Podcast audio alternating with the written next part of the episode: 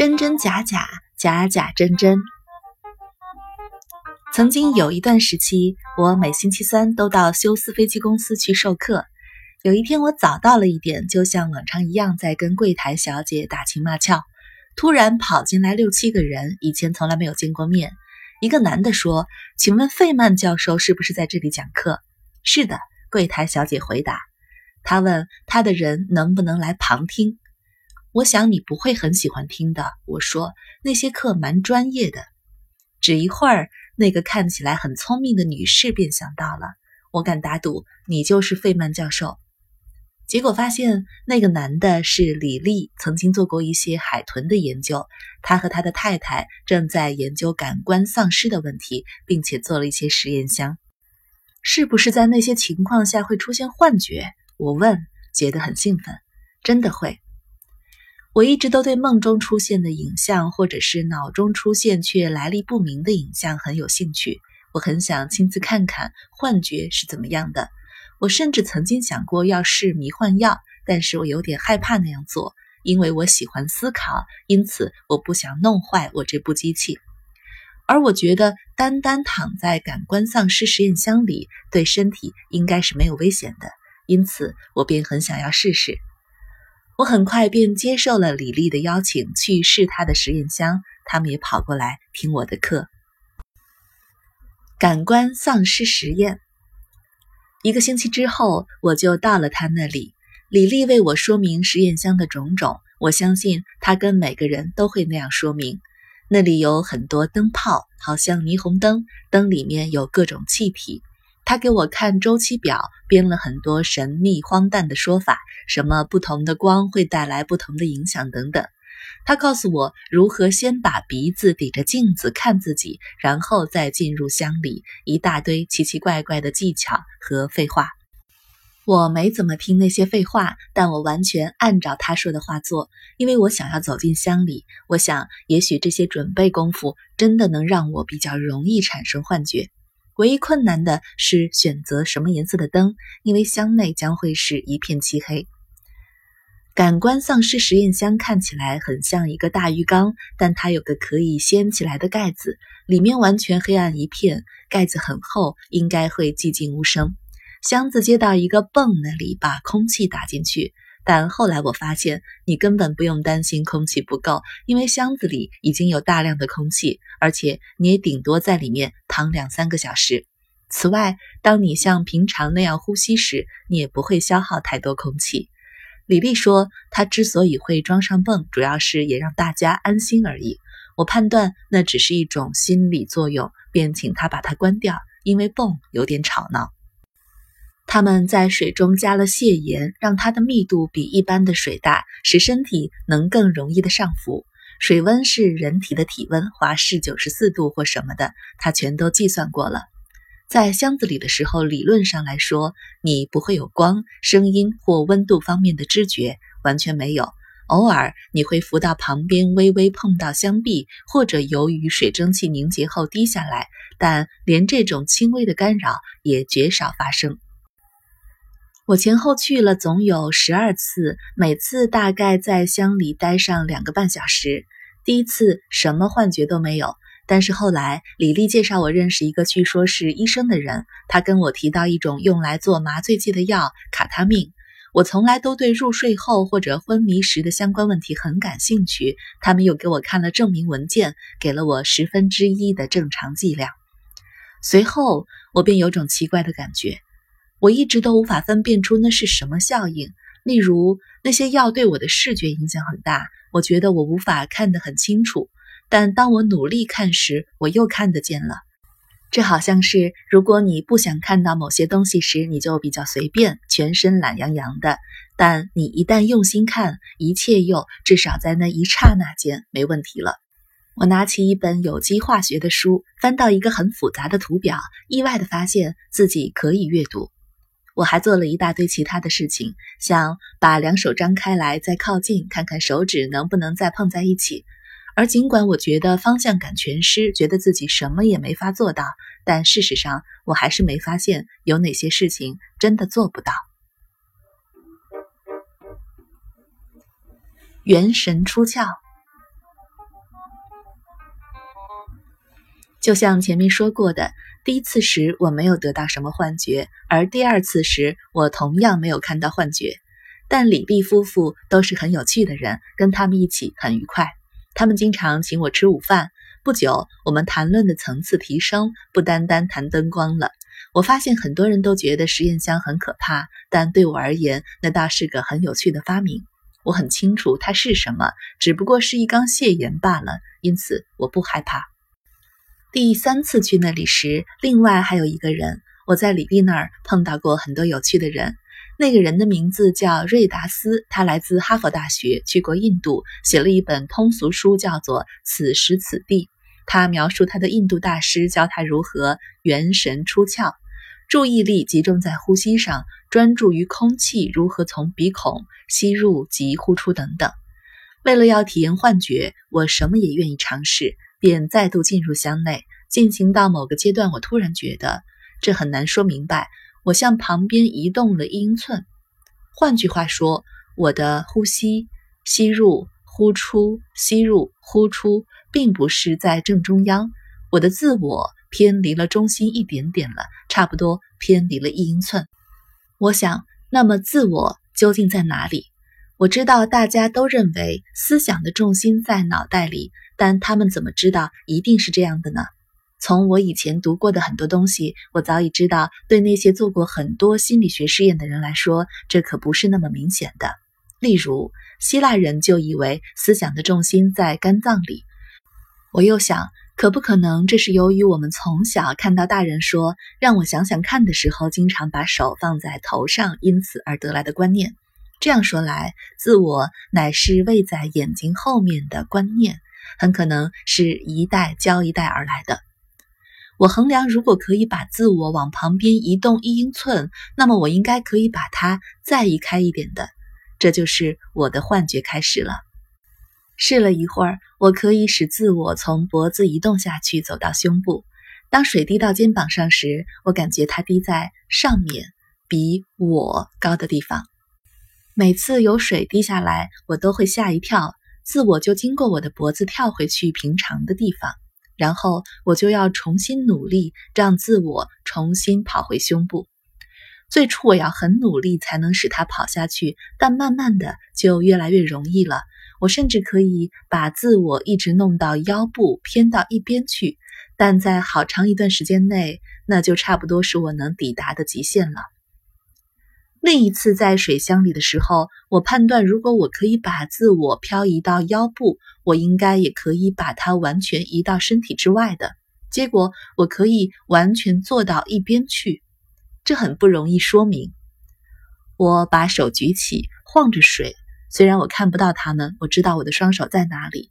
但跟真实生活里不同的是，原本一边一只手的感觉，现在却有如两只手都在同一边。每根手指的感觉都跟平常一模一样，只不过现在我的自我坐在外头，正在观察这一切。从那时起，我几乎每次都可以产生幻觉，也能将自我移到离身体更远的地方了。后来，当我移动我的手时，我看到的情景好像是机器在上下移动一般，它们不再是肉体，而是机器，但我还是能够感受到一切的知觉。我的感觉跟动作完全配合，但我也会感觉到它是那样那样。最后，我甚至还能走到房间外面，漫游一段距离，走到一些先前曾经看过有事情发生的地方，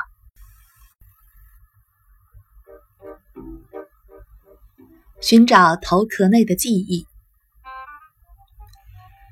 我有很多种元神出窍的经验。比方有一次，我能够看到我的后脑勺，我的手则附在上面。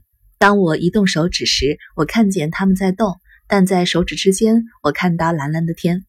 当然那是不对的，完全是幻觉。但重点在于，当我移动手指时，它们的动作跟我在幻想自己看到的动作完全吻合。整个影像会出现，而且跟你的感觉和动作相吻合，就好像你在早上醒来时碰到一些东西，还不知道那是什么，但突然你很清楚那是什么。于是整个影像会突然的出现，只不过它很特别，因为你习惯了想象自我是位于后脑之处，在头壳以内，现在它是在你头壳的后面。有一件始终困扰着我的事情是，当我看见幻觉时，也许事实上我已经睡着了，只不过是在做梦而已。但我已有过很多做梦方面的经验了，我想做些新的尝试。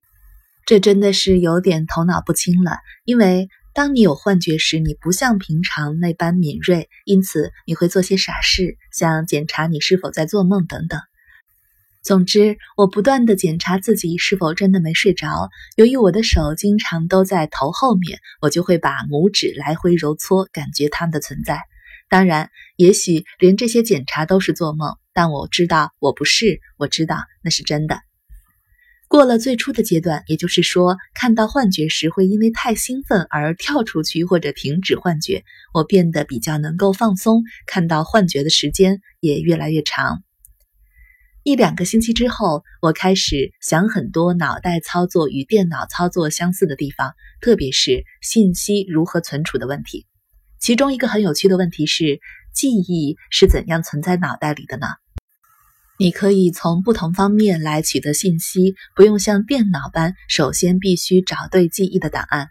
例如，如果我要找到 rent 这个英文字，我也许可以利用玩填字游戏的方式寻找一个有四个字母的英文字，它的开头是 R，结尾是 T。我也可以想象各种收入，或者想象一些借贷之类的行为。这又可能把我们带到其他一大堆相关的信息上。我在思索怎样制造一个可以向小孩学习语言的模仿机器，那样我们就可以开始跟机器对话了。但我想不出怎样把信息用一种有系统的方式存储起来，让这部机器按自己的需要取出信息。那个星期，当我进入水箱里产生幻觉以后，我试着去想早期的记忆。我不断地跟自己说：“再回去早一点的记忆，再早一些。”我一直嫌出现的记忆不够早。当我得到一个很早期的记忆，例如有关我出生的家乡小镇，那么立刻会出现一连串的回忆，全都是来自那个小镇的。如果我接着想到另一个城市的事情，例如斯达赫斯特镇，那么一大堆跟斯达赫斯特有关的记忆就会蜂拥而至。因此，我的结论是，记忆是按照经验在哪里发生而存储的。我对于这项发现颇为得意，便爬出水箱，淋浴，穿好衣服，开车到休斯飞机公司去授课。因此，那大概是我离开水箱之后四十五分钟左右。突然，我第一次意识到，我根本不知道记忆是如何存储在脑袋里的。我只不过是在幻觉中想象记忆是怎样存在脑海中而已。我发现的一切跟记忆实际上如何存储在脑袋中。毫无关联，只是我跟自己在玩的一些游戏罢了。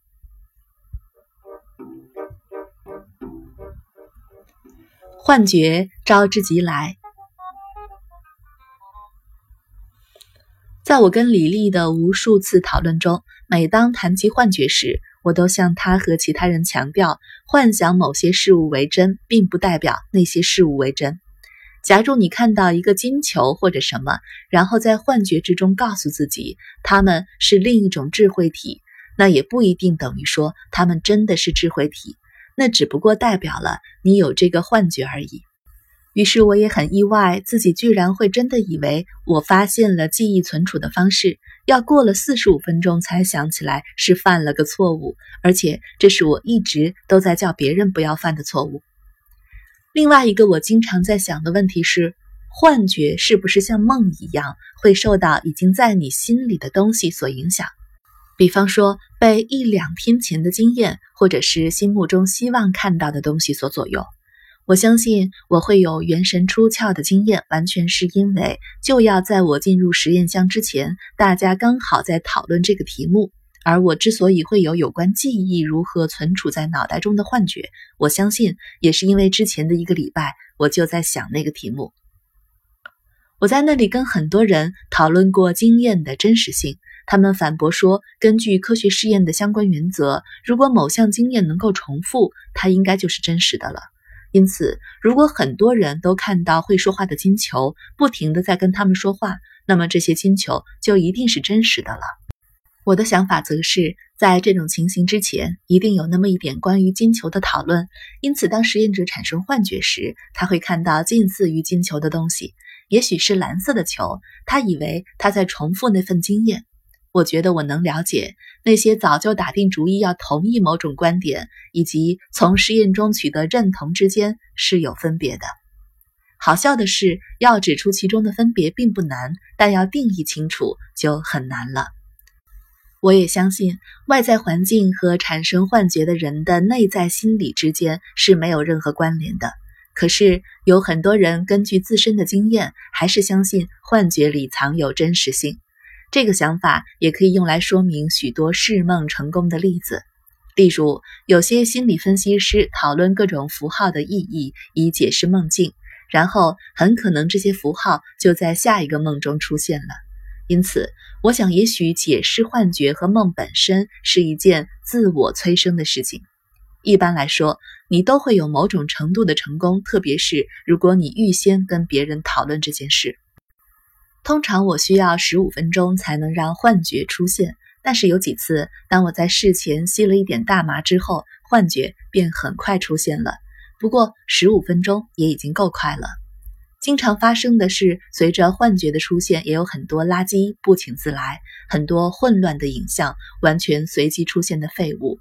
我也试着把这些垃圾影像记下来，好做分类，但它们都特别难记。我想在那里的时候，我很接近入睡状态，好像有某种逻辑上的关联。但当你回忆是什么让你想到你在想的东西，却想不起来。事实上，很快你就会忘记你想记起来的是什么东西。我能记起来的只有像在芝加哥的一个白色路牌上面有个什么点的，然后它就消失不见了。经常都是这样。李丽有好几个不同的实验箱，我们就做了各种实验。就幻觉而言，结果好像没有什么大分别。我慢慢相信水箱根本是不必要的。现在我知道怎么做之后，我觉得只需要静坐就可以了。为什么需要那些花哨的装备呢？于是我跑回家，把灯关掉，坐在客厅里一张舒服的椅子里。